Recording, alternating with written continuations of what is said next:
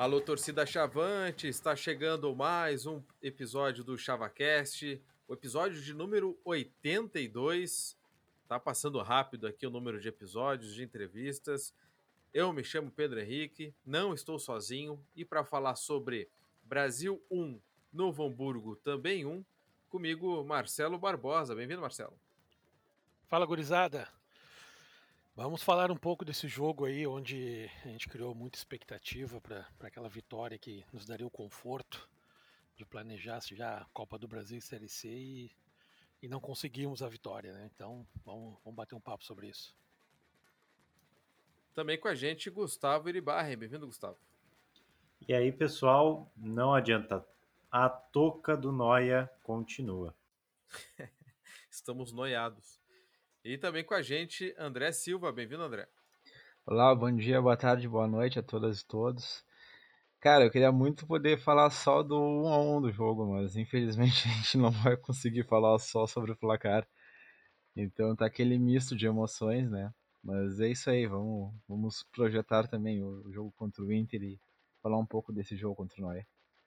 Com o Brasil nunca é tão simples, cara. Qual foi a última vez que a gente só comentou o jogo? Nunca. É, é brincadeira, né? O, o, debate é sempre rico, mas quer dizer, nesse caso nem, nem tão rico assim. Mas é diverso, o debate é diverso.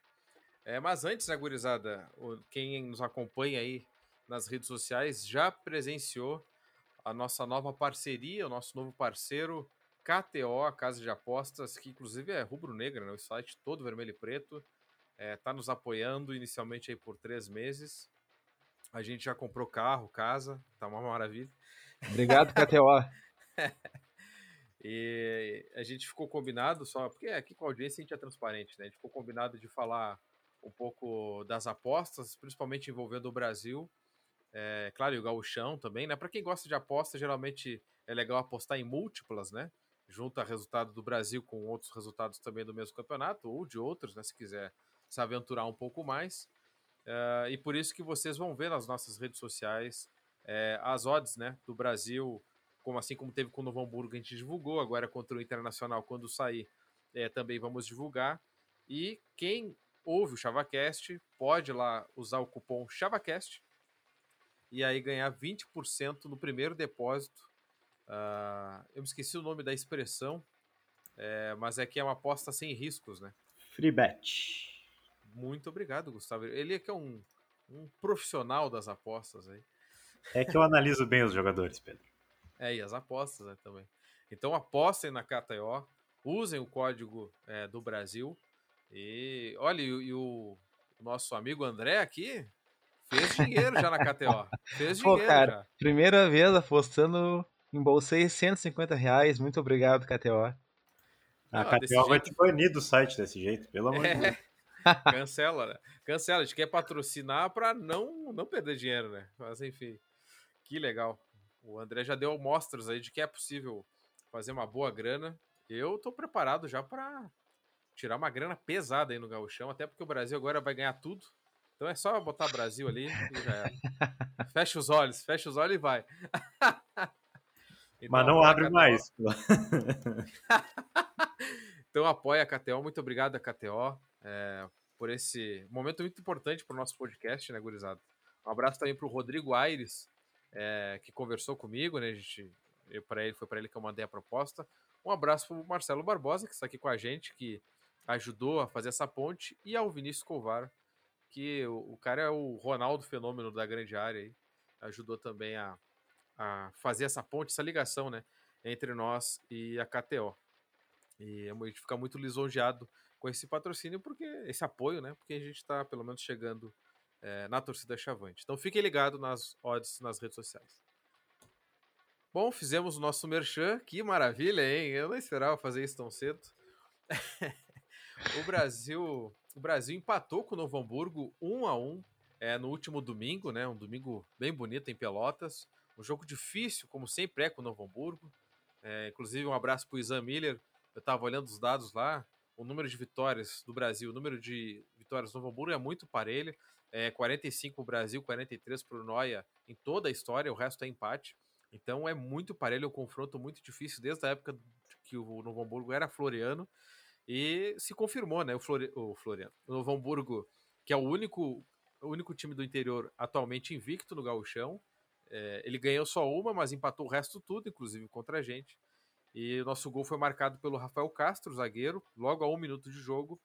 E o alemão do Novo Hamburgo, que é emprestado pelo Havaí, fez uma bucha, um golaço inacreditável é, na gaveta, sem chance para o Marcelo, e a gente não conseguiu é, desempatar essa partida, né? Apesar de correr alguns riscos, a gente não conseguiu desempatar essa partida e ficamos ali no meio da tabela ainda, né? Uma pontuação boa, brigando ainda pela classificação com nove pontos na sexta colocação. E a gente pega agora o Internacional no Beira Rio, na quarta-feira, às nove e meia da noite. Pedreira. Apesar do momento meio ruim do Inter, é pedreira, né? A gente sabe. As estatísticas não mentem. Eu queria saber de vocês, guris. O que, que vocês acharam dessa partida? O Brasil jogou melhor do que, do que como jogou contra o São José. O Novo Hamburgo jogou melhor que o Brasil. Enfim, o que, que vocês identificaram dessa partida? Eu vou começar pelo Gustavo, que estava no estádio e conseguiu ver mais de perto, inclusive sobre os lances polêmicos, né? O Noia teve dois gols anulados. Então, eu fiquei com um sentimento um pouco misto desse, desse jogo do Brasil, porque de certa forma foi um pouco melhor que o jogo contra o São José. Mas contra o São José a gente ganhou. Contra o São José foi, foi muito difícil. O São José teve muitas chances de gol. O Brasil teve pouquíssimas. Uh, e teve muita dificuldade de sair jogando. Contra o Novo Hamburgo foi um pouco menos pior. O Brasil teve mais chances de gol, teve bola na trave, teve, teve defesa do goleiro, então teve oportunidades mais, mais importantes o Novo Hamburgo também teve, mas não teve um controle do jogo em alguns momentos como, como o São José teve. Né? O Novo Hamburgo jogou, principalmente no segundo tempo, um futebol bastante de transição rápida no contra-ataque, até porque o Brasil dependia do resultado. Né?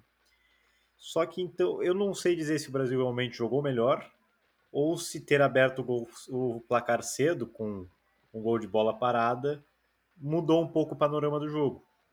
Então, eu acho que o Brasil ainda tem que apresentar muito mais futebol do que se apresentou até agora. Mas o principal ponto de, de preocupação é que ficou bem evidenciado o quanto o nosso grupo é curto, né? Com as duas lesões, a gente simplesmente não tinha o que fazer a nível tático, não tinha volante para jogar. E o Brasil ele tem uma dependência muito forte no Juliano Pacheco, né? A saída de bola toda do Brasil enquanto Juliano tá, foi por ele. Isso nos criou muita dificuldade contra o São José, porque o São José botou dois a marcar ele, um de cada lado, bem próximos, e rompeu todas as linhas de passe para e do Juliano. Então o Brasil não conseguia sair jogando. E nesse jogo, sem o Juliano, o Brasil virou um balonismo. Era a bola, a, bola no lateral, o lateral jogava para o Luizinho. Não tinha outra forma de sair jogando. Então é bem, bem preocupante isso para o Brasil, porque tem uma sequência muito difícil, né? O resultado, ele normalmente empatar com nós em casa, estando no meio, numa posição ainda relativamente confortável da tabela, não seria um resultado ruim, não é? Mas como a sequência é bem difícil, a gente tem três jogos fora e dois em casa, e os dois em casa são pedreiras, né? Que é o Ipiranga e o Juventude. Por mais que o Juventude esteja mal, é, sempre, é clássico, e, e enfim, é o Juventude que a tendência é melhorar conforme entrosar, né, e com a troca de treinador. Então foi o resultado ruim diante da sequência. A gente precisava ter matado. Mas nada perdido, dá para melhorar. O que o Brasil precisa urgentemente é contratação de volante. Talvez o Testoni ajeitar um pouquinho o time, o Bruno Paulo centralizado não, não faz o menor sentido. Pra, eu acho que todo mundo meio que concorda que, não, que isso não funcionou bem, né? E, e, e, mesmo assim a gente vê um pouco de qualidade, porque o Brasil tinha muita dificuldade de se transicionar do, da defesa para o ataque, mas quando a bola chegava no último terço do campo, tanto o Luizinho quanto em algumas jogadas individuais o Bruno Paulo, pouco, mas uh, o Marlon também conseguiram produzir uns quantos lances de perigo, né? Então a gente sai com um resultado que é um, algo bem misto, assim. Tem bastante coisa a melhorar, o que deixa preocupante, mas já melhorou um pouquinho em relação à quinta-feira, com certeza. E para ti, Marcelo Barbosa, inclusive quero fazer um comentário antes, porque um morador de Joinville ganhou na Mega Sena, né? não queria saber, queria saber se é tu. E, e teu, tua análise aí do jogo do Brasil contra o Novo Hamburgo e a tua expectativa também para o Inter, porque a gente vai passando depois para esse assunto já com o André. Vou aproveitar aqui para comunicar à nossa audiência que a partir de no próximo episódio teremos um novo patrocinador, o colecionador Chavante vai patrocinar o podcast. Fui eu mesmo que ganhei. Pô, imagina só, hein? Eu ia torcer pro Barcelona se eu ganhasse a Mega Sena, senão eu ia gastar o dinheiro todo no Brasil. É, cara, o jogo, cara, o jogo, cara, eu concordo com o Gustavo. Acho que a gente, a gente criou mais do que no jogo contra o São José. Talvez, não, talvez dizer que jogou melhor, talvez seja um pouco demais, mas a gente criou mais chances de gol do que no jogo contra o São José. E contra o São José a gente empatou, a gente venceu e ontem é, a gente empatou, né? É, eu ainda eu ainda tô com o pé atrás assim com, com em relação ao time, não sei para que lado que eu que eu se eu me iludo ou se eu boto os pezinhos no chão, sabe? Porque é, a gente está tá fazendo um, um, campeonato competitivo, como eu falo em todos os episódios aqui, né? Onde a gente está enfrentando os times que a gente enfrentou até agora, o, time hum, sub-23 do Grêmio, todos do interior, a gente está encarando de igual para igual, tirando Caxias que foi fora da curva. É, a gente está encarando, a gente está fazendo um jogo competitivo e a gente podia ter empatado com o São José, porque eles tiveram uma chance perigosa, por exemplo, e poderíamos ter ganho do, do Novo Hamburgo, onde a gente criou chances para ganhar deles também, né? Mas os jogos são muito iguais e são decididos nos detalhes. E, e um detalhezinho, num, num, numa bola perdida no, no, no, campo de ataque, nós tomamos um contra-ataque, tomamos um gol por mérito dos caras, né? O cara soube roubar a bola e o, e o centroavante do, do Novo Hamburgo acertou a gaveta, né? O cara sempre acerta a gaveta. Os nossos chutes de fora da área parecem uns peidos de velho, né? É impressionante. Mas é, é, essa questão dos, dos, jogos serem muito iguais, cara, a gente tem que ser muito atento, tá, tá ligado no jogo 100% do tempo. Porque uma rateada é o que nos compromete. Contra o, São José a gente rateou também, a gente tomou uns contra-ataques ali, por pouco a gente não tomou gol, o Marcelo salvou. Então a, a, as vitórias nesse galchão vão ser decididas nos pequenos detalhes.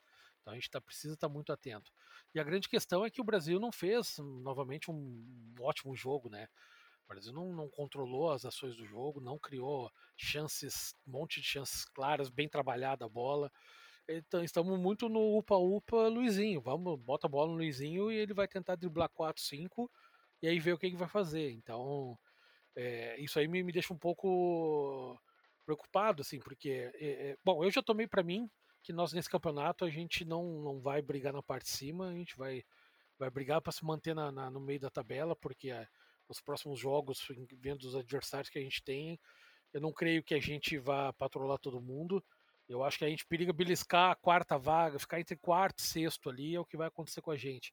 Eu não quero me iludir que a gente vai brigar por título, não, porque o time não me deu essa confiança até agora. Eu vejo várias coisas é, na composição, nas, na, na, própria escalação, que eu acho que eu, eu escalaria um pouquinho diferente, pequenos detalhes, mas no conjunto, no, na parte de, de técnica do time, eu não vejo a gente evoluir muito rápido, porque a gente tem mais cinco jogos só. A gente vai evoluir a ponto de, cara, jogar bem contra o Inter, ganhar do Ipiranga, patrolar o, o Frederiquense e, e rebaixar o Juventude, entende? Eu acho que, que não, isso não vai acontecer.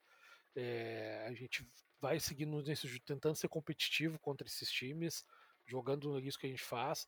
É, ontem foi muito claro, porque o Brasil fez gol com um minuto de jogo, e aí deu uma recuada nas linhas. Só que o Brasil não sabe jogar no contra-ataque, cara. A gente não tem transição rápida. É, a bola não, não flui rápido do, do, do, da defesa para o ataque. É só, o único jeito de fazer isso é o balão, que ocorreu muito ontem, e a gente não teve sucesso. Então o Marlon ainda não consegui ver a, a, a, maneira que ele gosta de jogar, o que, que, ele, que ele tem de melhor. Pô, ele é habilidoso pra caramba, ele tem. Tu vê que é um cara que sabe jogar, mas eu não, não entendo ainda qual o que, que é dele. Eu, eu, não vejo ele não, não volta muito para marcar, ele não tá ligado no jogo, ele não tá naquela correria, mas daqui a pouco, pô, ele pega a bola, mete um passe e, e tal. Mas essa transição rápida que a gente precisou ontem, pô, estamos com 1 a 0 vamos recuar um pouquinho, os caras vão vir para cima. Pô, a gente tem o Luizinho que é rápido, o Paulo Vitor que é rápido, vamos, vamos fazer uma transição rápida para o contra-ataque. Cara, e não teve, não teve mesmo. Então a gente não sabe jogar dessa forma. Então eu não sei se isso é, é, é falha do, do Testone em, em, não treinar isso, acredito que ele treina, mas na hora do jogo não acontece. Então eu tô com, assim, com o pezinho no chão, cara, não, não quero me iludir com classificação, eu acho que a gente vai vai ficar ali no meio da tabela, que para mim tá ótimo, cara, a gente tá arrumando a casa, o clube está se reerguendo, a gente está fazendo um campeonato competitivo. É, e gostaria muito no jogo contra o Inter, cara, que a gente fizesse um jogo competitivo também. A gente tem visto nos últimos anos, a gente vai jogar contra eles lá, eles estão sempre numa ruim, estão numa má fase e até chegar até jogar com o Brasil, né? A gente toma um gol aos 4, outro aos 10 e acabou o jogo, né? E espero que a gente seja competitivo, a gente tem time para ir lá no Beira-Rio e jogar um jogo competitivo contra eles. E, é, e eu espero que, que quarta-feira a gente eh, termine a noite feliz. Perfeito. É, passar agora para o André, né? Deixei o André por último porque ele estava estudando no momento do jogo, que o cara, o cara estuda mesmo, o cara é doutor. Brincadeira, né? Que maravilha. E o André não viu o segundo tempo praticamente. E eu queria te ouvir, André, uh, falando um pouco do resultado, né? Se te agradou esse um ponto em casa. E o que que tu quer ver do Brasil em Porto Alegre? Eu sei que gente, todo mundo tem expectativa, espera somar pontos em Porto Alegre, mas o que que tu gostaria de ver do time do Brasil lá? Bom, a, o, o resultado eu não achei ruim. É, claro que a gente quer uma vitória, até por conta de tudo que os guris falaram. É, o Barbosa bem lembrou que é, com os 11 pontos a gente já conseguiria se livrar do rebaixamento e também começar a projetar, né, possivelmente uma classificação, as fases finais e já começar também a projetar uma Série C. A gente tem já um jogo da Copa do Brasil daqui a alguns dias, falta muito pouco. Agora que eu me toquei que falta muito pouco para o jogo da Copa do Brasil. E mas não, né? A gente ainda tem uns pontos para buscar. É, confesso que a gente conversava ali no grupo hoje, eu acho, ou até ontem, e os próximos jogos eles serão bem complicados. Os adversários eles são muito competitivos. E fica aquela, aquele sentimento de que talvez seja, por mais que faltem dois pontos, né, para a gente conseguir é, se livrar do rebaixamento, é, não vai ser uma tarefa tão fácil assim. É, a gente vai pegar o Inter, que é uma equipe muito qualificada, por mais que não esteja num bom momento. Venceu o Caxias no final de semana, mas não foi um, um jogo de primor. Eu assisti o segundo tempo e eu achei um, um, um jogo bom. É, pelo que eu fiquei sabendo no primeiro tempo, o jogo contra o Caxias foi, foi terrível. É, teve uma finalização só do Dourado, eu acho, se eu não me engano. Mas é, eu acho que, pelo que eu vi do jogo ontem, né, que como o Pedro falou, eu não consegui assistir todo, eu achei o Brasil mais competitivo, o Brasil chegando à frente, é, finalizando, é, querendo marcar, algo que a gente não estava vendo tanto, né. O problema é que sobrou muito espaço. A gente, uh, infelizmente, está começando a depender de certos jogadores. E isso me preocupa um pouco porque a gente parece que acaba deixando de lado o coletivo, que era algo tão forte. A gente falava muito sobre isso, né? O Brasil tem 11 jogadores, uma escalação de 11. A gente consegue já começar a projetar o time do Brasil com, é, com a escalação direitinha, sabendo quem são os 11 de cada posição. E é claro, é, problemas acontecem, é, as lesões, ainda tem a Covid, que a gente não, não, não, Espero que a gente não tenha um surto, mas a gente ainda não, não teve esse surto. É, só alguns jogadores mais pontuais que acabaram tendo, que pegaram a, a Covid. Mas ah, agora a gente já está super dependente, por exemplo, do Juliano, como o Gustavo falou. Mas eu acho que ele é um jogador muito importante para a equipe. Eu até entendo que as jogadas partam dele, porque eu acho que é, ele e o Marlon funcionam muito bem jogando juntos. É, eu acho que o Testoni, né? O Testoni tinha um, um, volante jogando assim, eu não me lembro agora, acho que é Rodolfo o nome dele, que jogava no Brusque. Ele era o mesmo estilo do Juliano, então ele tinha já esse. É, é o jeito do Testoni de jogar, né? Partindo desse volante. E aí, quando a gente tem ali o Juliano machucando, ah, a gente foi, foi horrível. foi horrível. E não é só questão de não ter o Juliano, né? É questão de que o Marlon, às vezes, ele deixa a desejar e a gente não tem outro 10. É, a gente fica dependente de todas as bolas em cima do Luizinho. Então, a gente tinha uma equipe é, jogando muito bem contra o São José de Porto Alegre, fazendo três gols. É uma equipe é, jogando muito bem contra o Guarani, por mais desfalcado que o Guarani estivesse, fazendo quatro gols. E do nada, assim, parece que as coisas mudaram muito. É, a gente está dependendo do Luizinho. E isso não é bom.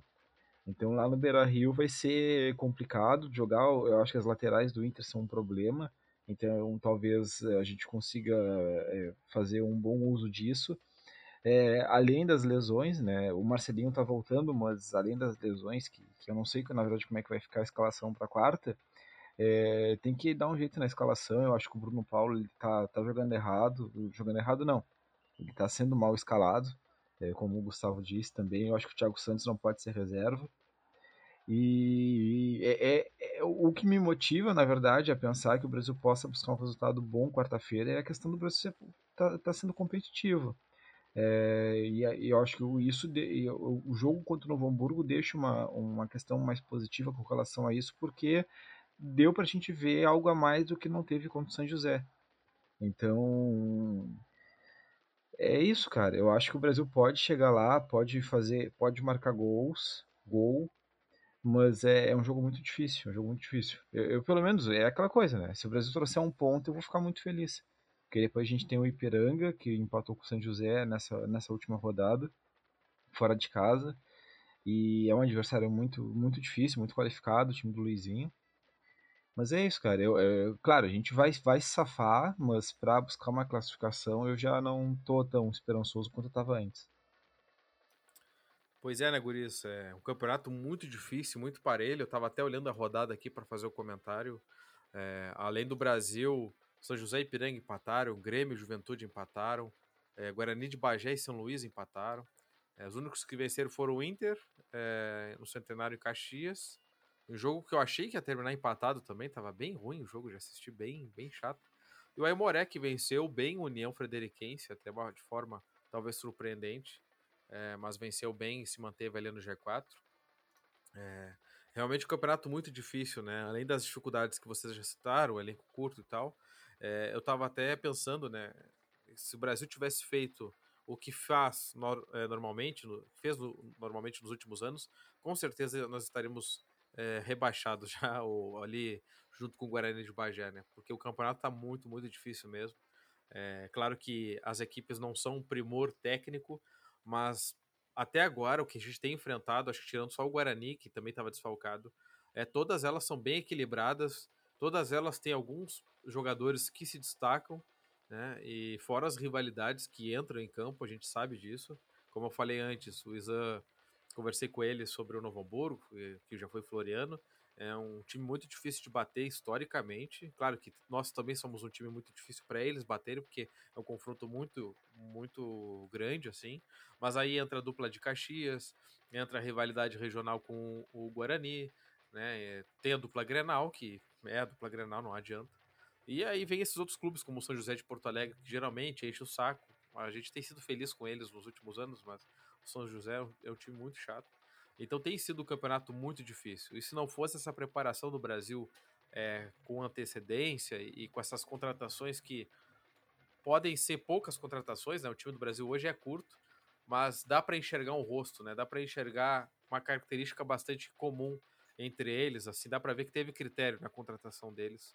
É, e é por isso que o Brasil está com uma pontuação confortável, ainda brigando é, por classificação. Mas como vocês disseram, é, a classificação vai ficando mais difícil, né? É, porque a gente teve é, quatro jogos em casa até agora, né? Em seis rodadas. E agora meio que não é que inverte, mas a gente vai jogar bastante fora e tem esses confrontos difíceis. Mesmo em casa, os confrontos serão difíceis. Então é isso. É, é eu acho que a gente briga por uma quarta vaga ali. É, o Ipiranga é o time do interior hoje, hoje que desponta como é, virtual classificado, né? Não acredito que vá perder tanto desempenho aí nessa reta final. E a dupla Grenal, cam, é, cambaleando ou não, jogando mal ou não, ela acaba indo né, aos trancos e barrancos porque a, a diferença técnica é, é, muito grande. Né? É, até o Grêmio, que na verdade eu acho que em relação ao Inter tá com um time mais fraco, até tá conseguindo ter um desempenho melhor. Mas mesmo assim é muito diferente é, em relação aos clubes do interior e consegue classificar mesmo jogando mal. Então é um momento muito difícil assim em termos de classificação, mas como o Barbosa comentou, eu fico feliz assim pela competitividade do time do Brasil, a gente consegue competir, porque se não fosse desse jeito, a gente com certeza a gente estaria ali junto com o Juventude, junto com o Guarani, se atrapalhando todo para permanecer e, e, a permanência está praticamente garantida, né? A gente está com um pé e meio é, no gauchão de 2023, se tiver gauchão até lá, né? Nunca se sabe, né? É, e contra o Inter, né, cara, é aquela pedreira de sempre, é, todo mundo aqui, e todo mundo da torcida do Brasil, não importa a idade, viu poucas vezes o Brasil vencer um internacional, conta nos dedos. É, então é um jogo muito, muito difícil, como sempre. E vamos ver se a gente consegue um ponto lá, mas eu não quero jogar como o Brasil jogou nos últimos anos, né? É, fechadinho atrás. Eu quero que o Brasil tenha que jogar, toque bola. É, tem, que jogue como jogou até agora o Gauchão. Jogue pra frente. Fala, Barbosa. É, a última vitória nossa no Beira Rio foi em 1984, cara. Aí tu pensa. Gol do Bira em, em que maravilha. pelo Gauchão, né? Então, é, cara, é tempo, meu. É um time que nem o Brasil que que, que tem a torcida que tem e tudo mais, não pode ficar tanto tempo assim sem beliscar um, uma vitória contra o Inter no Beira-Rio, né? É, e nesse gauchão até o momento, né, cara, o, o próprio Novo Hamburgo empatou com o Inter, é claro que se fechou bastante, mas conseguiu fazer um gol, né, cara, o que proporcionou ali esse empate. É, pelo que a gente tem visto, os times do interior têm feito bons enfrentamentos. Pode não ganhar, é, é do jogo, mas tem feito bons enfrentamentos contra o Internacional, é, seja no Beira Rio ou, ou, ou, ou, no interior. Então, acho que assim, é possível é, conseguir ponto lá, só que assim, o histórico é muito ruim, né? O histórico diz totalmente o contrário. É, o nosso último jogo de gauchão lá com eles, é, a gente foi 2 a 0 para eles. Eles demoraram para fazer gol, mas o nosso time tinha Jarro, Wesley Pacheco, Poveda, ainda entrou Simeão ainda no jogo. Então, cara, a gente não chutou uma bola no gol praticamente. E, e pode ser que a gente jogue bem, que ameace que chegue lá e tome três, por exemplo, ou, ou, que, ou coisas do gênero, entende? Mas que a gente tem que jogar. Se a gente não jogar para tentar ganhar, é, ficar retrancado lá atrás, a gente já sabe como é que funciona isso. Então, o Brasil tem que encarar esse jogo como aproveitar que o gramado vai estar tá bom, que é, que é um gramado, o melhor gramado do estado, né? aproveitar isso. A gente está jogando no Bento Freitas com um gramado bem prejudicado, onde a bola pipoca pra caramba. E a gente vê que isso faz diferença. Vamos jogar num gramado bom, cara. Vamos aproveitar que, que a gente está no meio da tabela e vamos jogar normal. Vamos para cima dos caras. E porque o Inter está numa fase ruim. É, como o André falou, as laterais deles são horríveis, cara, horríveis. O, tanto o Moisés na esquerda quanto o, Heitor na direita estão muito mal. Então a gente tem que. A gente tem o Luizinho, a gente tem o Paulo Vitor vai jogar pelas pontas, se é que a escalação vai ser essa, né? Eu acho que a gente tem que jogar com, com de igual para igual com eles, cara, ir para cima e, e jogar futebol, cara. E deixa o, o, acontecer o que for o resultado, cara. Essa coisa de botar ferrolho só porque tá jogando contra o, o Inter em Porto Alegre, cara, pô, o time dos caras tá, tá uma, uma draga danada também, cara. Tem que aproveitar esse momento. Eu gosto muito que a, a, as opiniões de, de, como o Brasil tem que jogar do Barbosa sempre terminam com. E tem que jogar futebol, cara, tem que jogar futebol. E é só isso que a gente nunca faz em Porto Alegre. É triste. Não, mas dessa vez vai fazer, cara. É, tá, é diferente. É, como o Barbosa disse, a gente pode ir lá e tomar quatro. Mas a gente tem uma equipe, eu acho que tem uma equipe bem formada pelo Testone por mais que a gente saiba que falta peça de reposição e a gente é, ficar muito dependente de alguns jogadores, eu acho que a gente vai conseguir jogar um pouco. Não vai ser aquilo, aquilo que a gente está acostumado a ver do Brasil contra os times da, da, da, capital. Aqui, por mais que tenha sido o Grêmio de transição, foi um outro jogo contra o Grêmio aqui. Eu acho que lá vai ser também. É, não vai ser aquilo que a gente estava acostumado a ver. Mas a gente pode tomar quatro. É, e quando eu digo que a gente tem que jogar futebol, o que, que é? É, a gente já teve times bons lá na época do, do Rogério, por exemplo, 2014, 2015, que a gente tava com um time bom. É, cara, a gente, quantas vezes a gente se acovardou contra os times da capital jogando lá? Tendo time para jogar normal contra os caras, mas não, era sempre naquele cagonismo lá de, do ferrolho. Ganhamos do Grêmio na arena, ganhamos, jogamos bem aquele jogo, jogamos. Então, é isso que a gente quer. Vai lá e joga de igual para igual com os caras e vê o que acontece. Agora, se já for jogar com ah, não, vou com três zagueiros, eu vou improvisar o fulano e não sei o que. Vamos jogar mais atrás, vamos jogar no contra-ataque. Cara, já era, não tem o que fazer. Não, e, e, a prova disso é que tem muito time do interior que, é, que faz cascadura para dupla Grenal sempre, né? Uh, o Ipiranga não perde para o Inter em Erechim desde 92. Cara, são 30 anos sem perder pro, sem perder pro em casa. Cara, a gente foi ganhar do Inter em casa depois de 25 anos, ali em 2018, uma vitória em 25 anos. Então, o Novo Hamburgo também sempre faz jogo pesado contra a dupla Grenal. Então, é, é bem possível, não é o fim do não é tão difícil assim. Claro que ganhar talvez seja difícil, mas fazer um enfrentamento digno não é não é difícil não. E o último jogo do Inter em Novo Hamburgo, o Novo Hamburgo não jogou nada, cara, nada. Fez um gol e só. Exato. E, enfim, acabou um a um o jogo lá, entende? Então é, é, é isso que a gente espera do Brasil, tratar como um jogo normal e, e, e fazer frente. Pessoal, acho que a gente já falou bastante de futebol, né? Infelizmente a gente vai ter que parar de falar de futebol, é, fazer essa pausa aqui no, no nosso episódio é, para falar sobre é, o homem que estava na arquibancada da Baixada, sem camisa. A torcida do Brasil identificou uma tatuagem ali nas costas, ali no, sei lá, cox, que dá para dizer assim, com o título em alemão, né, do livro escrito por, por Hitler, é, Minha Luta, né, na, tradução. E aí a torcida do Brasil identificou e expulsou esse cara. É, esse fato se somaria inevitavelmente ao fato que ocorreu há poucos dias atrás, que a gente mencionou aqui no podcast também, as acusações de jura racial, que inclusive estão sendo investigadas, tem, tem testemunhas é, sendo ouvidas, enfim, o Brasil ainda vai, acho que ainda vai ser julgado sobre isso. É, e for, fora que o assunto nazismo né, no Brasil, no país Brasil, ele foi um assunto muito quente recentemente, também há poucos dias atrás, é, por conta de um grande podcast com muita é, muito alcance, né, muita audiência. É, um dos apresentadores lá é, defendeu a existência de partidos nazistas, enfim, o que é crime, né? Então isso estava bastante em alta esse debate aqui no, no, nosso país e lamentavelmente na Baixada isso aconteceu, mas a torcida do Brasil interviu rapidamente. É, o Brasil é, na manhã de hoje, dessa segunda-feira, dia 14 de fevereiro, lançou uma nota em seguida, eu do ChavaCast tive acesso às fotos que o Volmer Pérez, o fotógrafo, é do clube, né? Ele fez na hora e ele teve muito olhar de fotógrafo profissional, né? Ele nem sabia o que, que era a confusão e fez as fotos, né? Clicou ali, ele estava trabalhando né, no, no jogo. É, e depois essas fotos acabaram ser, é, sendo muito importantes, né? Para a gente entender melhor o que aconteceu.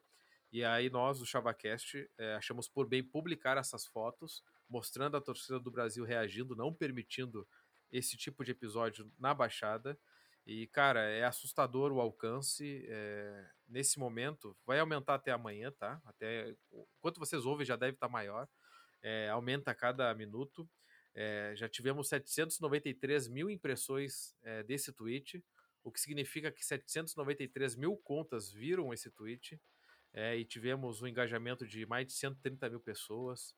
Enfim, quase 15 mil pessoas curtiram e mais de 2 mil compartilharam. E todas elas, assim, ó, tira, acho que tirando literalmente uma ou duas, todas elas parabenizando o Brasil por não ter, a torcida do Brasil, né, por não ter aceitado o que aconteceu.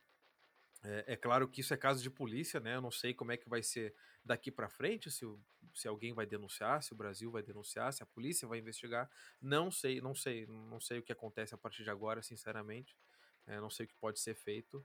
É, mas a nossa parte foi feita, que foi é, divulgar essas imagens. Não só nós, né? Todos os jornais do país procuraram o Brasil. É, o Brasil repassou essas fotografias. A gente viu aí no jornal O Globo, na SBT, passou na televisão também. Eu não, eu não tive acesso à televisão, mas com certeza outros canais passaram. No UOL passou, no, no, pessoal lá do Observatório Racial do Racismo no Futebol também compartilhou. Enfim, grandes jornalistas é, e pessoas do Brasil inteiro, um ex-ministro de esporte, né, do esporte também é, repercutiu esse fato, essas imagens, e que mostraram que a torcida do Brasil é, não permitiu que essa pessoa ficasse ali no estádio Bento Freitas assim que essa tatuagem foi identificada, né? Então é um momento muito triste, né, cara? É mais um momento que a gente não acredita no que está vendo, sinceramente, eu, é difícil de imaginar. Eu passei minha segunda-feira hoje. Foi difícil trabalhar, foi difícil comer, foi difícil tudo, porque realmente é um assunto que desgasta demais. É, mais um caso, né, cara? E, mas enfim, pelo menos é, se tem um lado bom dessa história, é que a torcida do Brasil reagiu. E o Brasil, o país Brasil, é, viu essa reação, é, que foi exemplar, né? Porque eu não me lembro de outra torcida reagir dessa forma. Já tivemos inúmeros casos, não me lembro agora, inclusive até de nazismo no estádio de futebol, eu não lembro agora de cabeça. A gente já viu muitos casos em que pessoas identificadas como grupos neonazistas é, que algum time ou a bandeira de algum clube ali junto, mas no estádio eu não lembro, sinceramente não lembro agora de cabeça. É, então, parabéns à torcida do Brasil que reagiu, foram heróis realmente é, e, e não permitiram que essa pessoa permanecesse no estádio. Não sei se vocês querem comentar alguma coisa, mas o. Mas podem comentar, claro. Mas o Gustavo também tem. tem um, ele tem um bruxo, né? Um amigo aí que mora no Canadá, que estuda. É, estuda a rede social, né, Gustavo? Enfim, e fez um estudo sobre o alcance que essas imagens é, tiveram na internet e de como são importantes, é, como é importante mostrar isso, né? Porque também ajuda a educar e ajuda a mostrar que existem pessoas que não aceitam esse tipo de coisa, né? Nós não aceitamos, ninguém pode aceitar em nenhum lugar, nem dentro do estádio, nem fora. Não tem como aceitar uma coisa dessas em pleno 2022. É, não sei se vocês querem comentar mais alguma coisa, Guri, senão vou passar para o Gustavo e falar sobre o amigo dele que fez um estudo bem legal sobre esse alcance, né? A importância desse, desse alcance. Não, eu, eu acho que foi bem falado, né, Pedro? Hoje nas redes sociais a, a gente conseguiu é, transmitir, né, para muita gente também o que a gente pensava sobre isso. Eu só queria dizer que isso, antes de uma questão com relação à instituição Grêmio Esportivo Brasil, é uma relação, é uma, é uma questão social. Então, se a gente vai pensar numa perspectiva de que a gente precisa pensar no outro, precisa pensar na gente e precisa pensar nas ações que a gente quer é, que aconteçam de melhor para que a gente tenha uma sociedade melhor, a gente precisa então pensar sempre numa questão social. É claro que o Grêmio Esportivo Brasil, o Brasil de Pelotas, o Chavante, enfim, ele é importante, a gente sempre vai pensar no nosso clube, mas isso que aconteceu no estádio ontem é uma questão que sai, sai disso, sabe? É, ele sai da questão de instituição, os torcedores ali naquele momento tiveram aquela ação e eu acho que foi uma ação correta e eu espero que a gente consiga ver cada vez mais as pessoas lutando contra isso e que a gente consiga exercer esses movimentos com mais força cada vez mais. E eu acho também, bom, primeiro parabenizar o ChavaCast e a ti, Pedro, pelo, pelo post que, que tu fez nas redes sociais do ChavaCast. É extremamente importante esclarecer essa, essa questão, né? Porque daqui a pouco, se nada acontece, é, esse o vídeo que fizeram lá, que filmaram o, a tatuagem do cara, que durante o jogo eu, eu recebi no, num grupo de WhatsApp, esses vídeos iam chegar em todo mundo, na imprensa e tudo mais, e a notícia ia ser que um torcedor do Brasil com tatuagem é, de teor nazista estava na arquibancada assistindo o jogo do Brasil pelo Galchão. Ponto. Ia morrer aí a notícia e aí a gente sabe o que é a fama que, que, que, a, que, que a torcida e o clube iam carregar daqui para frente, né? Então foi extremamente importante esse post mostrar o que aconteceu, que a torcida reagiu com isso, indiferente da forma que reagiu, se, se o cara tomou uns tapas na cara ou não tomou, indiferente disso, a torcida mostrou que isso aí, na hora que viu que isso não é correto, que isso é abominável e tomou ação e, e o cara foi tirado do estádio. Ponto. Então é isso que tem que ficar esclarecido. O Brasil até postou uma nota é, que tinha que se posicionar, com certeza se posicionou, mas a nota estava muito, muito branda, assim. É, que muitas pessoas leram e não entenderam o que estava acontecendo. Então essa ação que, que foi feita pelo ChavaCast aqui, através das redes sociais, de externar isso, mostrar para todos o que realmente aconteceu, é, é de extrema importância é, para que o clube é, se, seja visto de, de, uma forma X ou Y, né? Como eu falei, daqui a pouco só rolava o vídeo, ninguém teria falado nada. Aí depois que todo mundo taxa o, o torcedor do Brasil de uma coisa ou outra, aí não adianta é, fazer nota, aí não adianta postar foto. Então, acho que, que colocamos o, o nos, nos, precavimos aos, aos problemas que poderiam acontecer e, a, e, a, e os, os, posts que, que foram feitos pelo ChavaCast, que envolveram outras pessoas também, né? O próprio Vomer que fotografou isso, você e outras pessoas. É, foi perfeito, cara, perfeito. Não é à toa que está tendo o alcance todo que está tendo. É, porque, é, cara, ninguém, ninguém tolera esse tipo de, de coisa. Então tomou uma proporção grande e todos apoiando o clube e apoiando a torcida do Brasil. Então é, eu acho que é o que a gente tem que levar de lição disso, é que quando acontecer novamente é esse mesmo tipo de ação a gente tem que tomar, porque isso não pode passar em branco de jeito nenhum. Perfeito. É, Gustavo, tu pode falar, por favor, aí do, do teu conhecido, se tu não quiser acrescentar nada. Não, eu só queria é, reforçar o, uma, uma, parte muito importante para mim do comentário do André, que é o quanto isso é muito maior do que o Grêmio Esportivo Brasil. A gente sabe que para muitos de nós o, o, Brasil é uma das coisas mais importantes da vida, é, um, é uma parte muito muito significativa da vida de todos nós, mas isso extrapola totalmente o, o campo esportivo, o campo o, o, campo do amor ao clube, né? Isso extrapola completamente. Isso é um fato muito grave que eu acho que hoje ainda é uma deficiência na torcida do Brasil. A gente vê em diversos momentos integrantes da torcida geral, não de uma forma uh, bastante difundida, assim, várias pessoas que ficam mais preocupadas com a punição que o Brasil vai ter, com a, com a repercussão negativa que vai ter na imagem do Brasil, do que com o fato em si.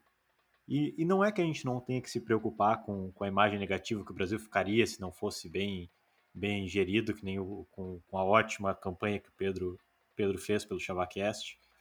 Uh, não é que a gente não tem que se preocupar com essas coisas, mas a gente tem que se preocupar ao ponto de que a gente tem que tentar resolver o problema social que isso, que isso gera, como o André falou.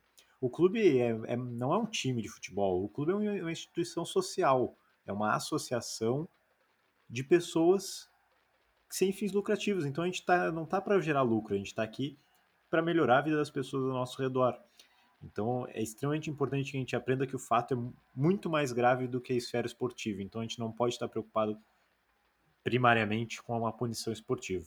Então o Brasil, concordo com Barbosa, era para ter se posicionado de uma forma um pouquinho mais firme, apesar de que eu não, eu não achei completamente ruim, acho, acho que foi uma boa, uma boa nota, mas um pouco vaga e mas, que teria dado margem, se não fosse o Pedro, a, a uma crise muito maior. Esse, esse, é o meu, esse é o meu medo. E não teria ensinado ninguém.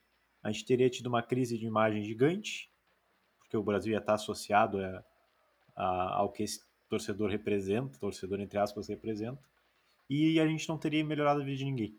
A gente teria abafado isso, né? Ficaria muito pior. Bom que a gente fez algo que deu muita repercussão, que o Brasil, que o Brasil ficou nacionalmente conhecido e que o ato dos torcedores, que são, que nem o Pedro falou, são heróis, eh, a minha admiração pelo ato que eles tomaram, que foi corretíssimo, possa ensinar muitas pessoas a partir dessa dessa campanha toda que se gera através disso, né?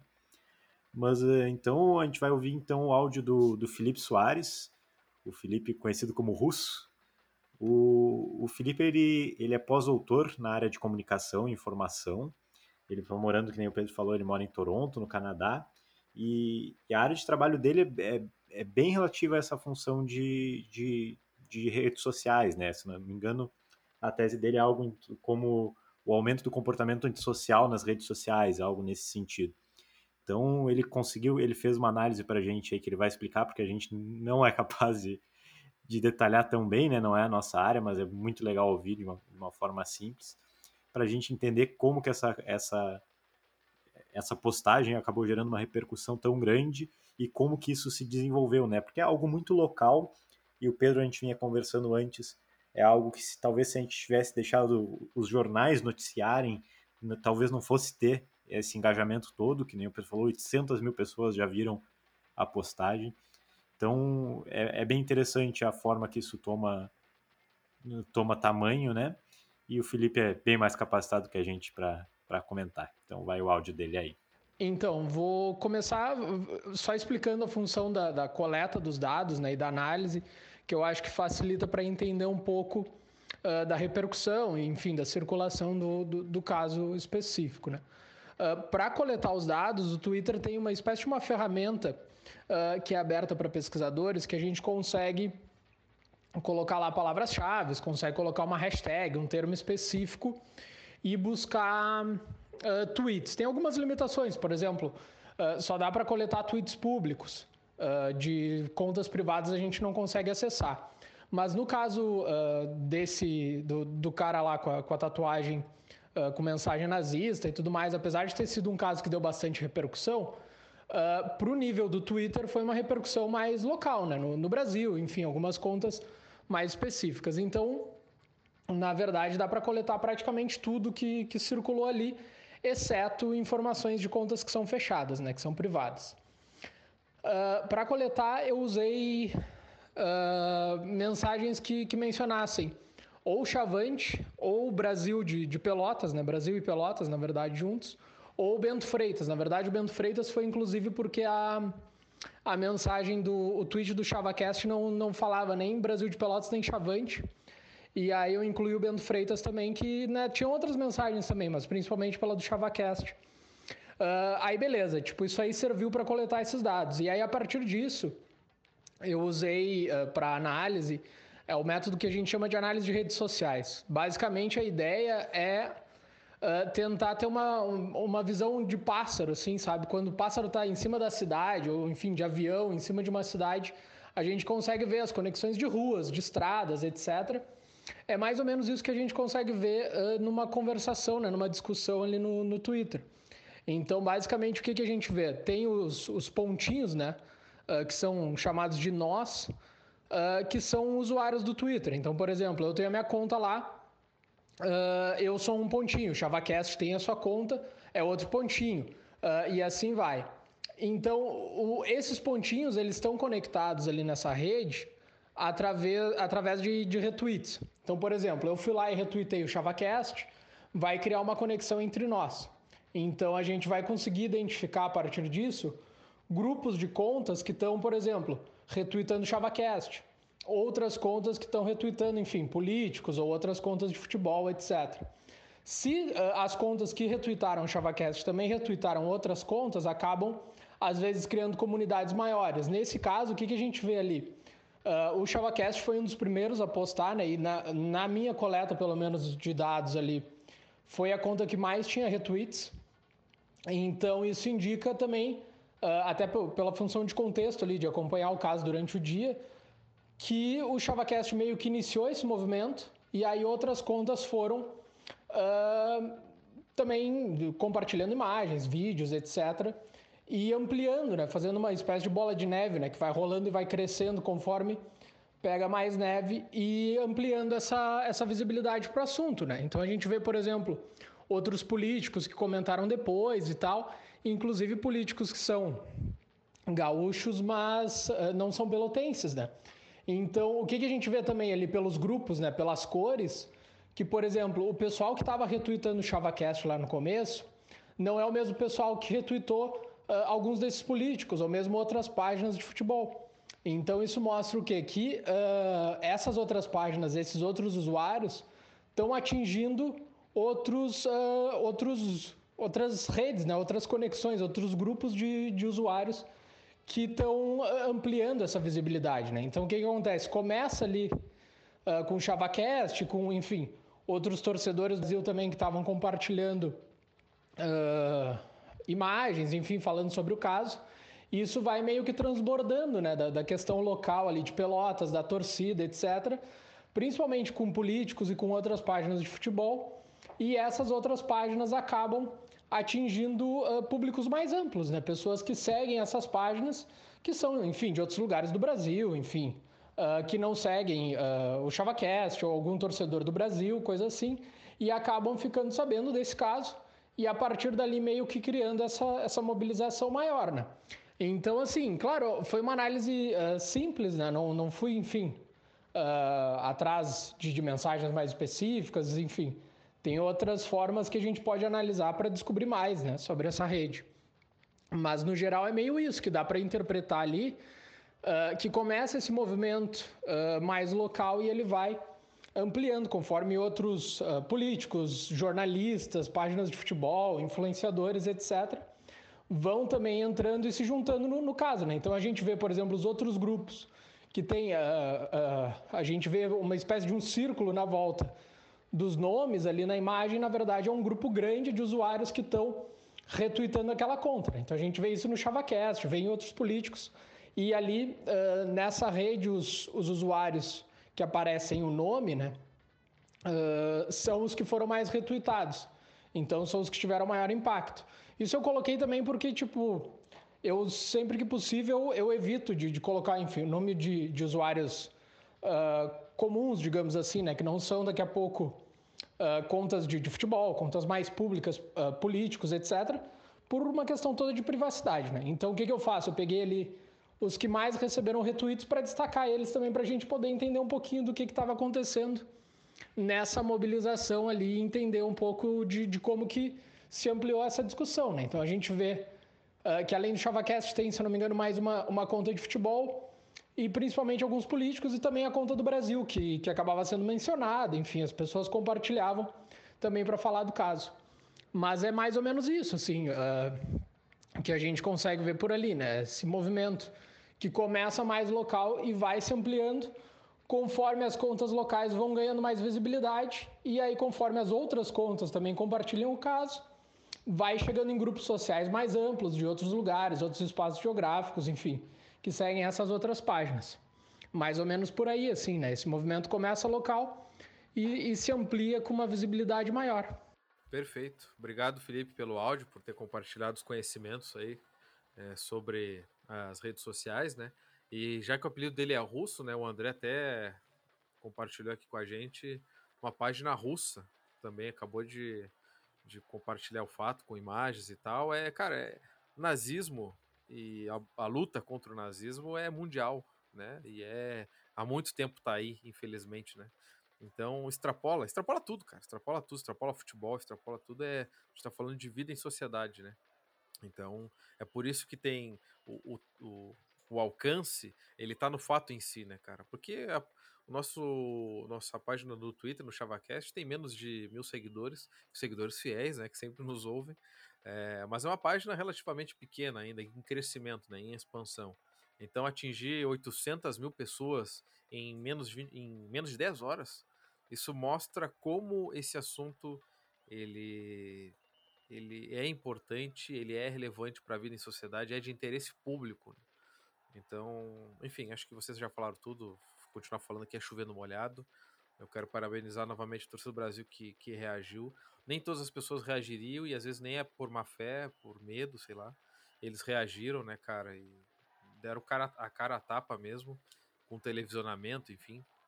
É, que bom que a Atsu Brasil se posicionou e agora, cara, é, é torcer para que nunca mais aconteça nada disso, cara. Não, não aguento mais, cara. Não aguento mais e a história do Brasil é maravilhosa. A gente não pode colocar essa história em risco, cara. Jamais, jamais, jamais.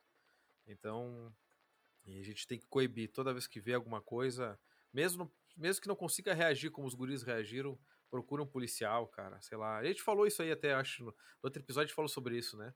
É, se não, não tiver condições de reagir de outra forma, procura um policial, procura algum agente de segurança, enfim, para tomar alguma providência, tá? Porque isso aí não dá, cara, não dá, é muito perigoso e é, e vai, e é, é contagioso, né? Acho que é uma palavra é, boa para expressar isso, é contagioso.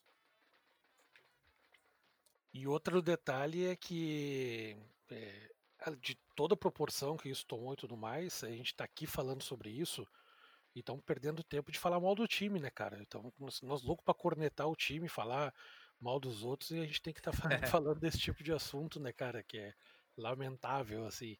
Mas tu falou em relação aos seguidores lá do, das redes sociais. Agora com a KTO aí nós vamos comprar um monte de robozinho e vamos bombar, bicho.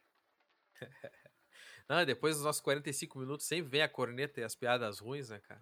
É, é bravo. Mas, cara, mas o clima tá, tá pesado, cara. Hoje a gente passou o dia inteiro conversando sobre esse assunto, né? E principalmente de tu, né, Pedro? Ficou bem angustiado com tudo isso. Foi, foi um dia meio pesado, assim, pra, para tentar também mostrar o que, que aconteceu, né? E não é à toa que tomou a proporção que tomou, né? Então, o episódio hoje não vai ter. Não vamos, não vamos descambar como a gente descamba depois dos 45, como todos os episódios, porque o clima não tá, não tá propício para isso.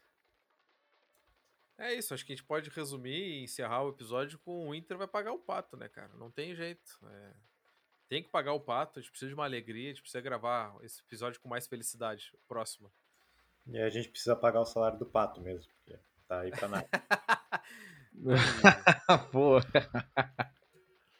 E as odds, as odds é. na, na KTO também, né, cara? Tem que pagar as apostas, gurizada. Vai estar tá boa a odd pra esse jogo pra nós, hein? Acho que é... o André vai ganhar uma grana de novo. KTO, prepara aí e faz o Pix. Cara, e a informação do, do Izan, nas nossas vitórias no Beira Rio, em Gauchões, os gols foram marcados por Oli, Birinha, Lívio e Bira nas nossas vitórias em campeonatos gaúchos lá, que foram poucas, né? O ele perguntou para mim o que, que, tem em comum esses nomes, né? Eu falei, ah, todos têm a letra I no nome, então vamos ter que achar alguém com a letra I no nome do, do time do Brasil que vai ser o cara que vai fazer o gol da vitória. Marcelinho de falta, pronto, tá lançada a zica. É, isso aí, tá lançada a zica. Brino Paulo. É. ah, o, o, episódio tinha que ter, né, uma. Não, não, não. Desculpa a audiência. Agora as estatísticas da audiência vão cair lá embaixo aqui no Spotify. Lamentável. A retenção foi pro, foi pro brejo. Então tá, gurizada. Muito obrigado, viu, pela, pela parceria de sempre. Não é fácil posicionar em assuntos assim. A gente se posicionou exemplar, exemplarmente. Ai, meu Deus, já tô até gaguejando. Enfim, obrigado pela parceria, obrigado por quem nos ouve, obrigado KTO né, pela, pelo apoio e seguimos, né? Quem quiser nos patrocinar, entre em contato. Um abraço. Não passarão. Não passarão. Boa. Falou, gurizada. Obrigado. Tchau, tchau. Até mais. Tchau, tchau.